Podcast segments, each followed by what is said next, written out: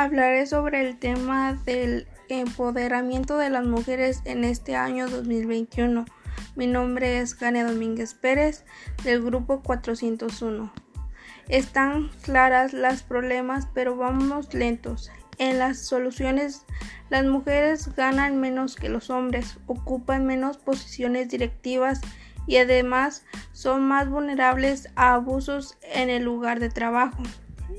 Con el COVID hubo retrasos en las tasas de participación laboral de las mujeres, pero la agenda de las mujeres logró mantenerse en el ladar de un año difícil.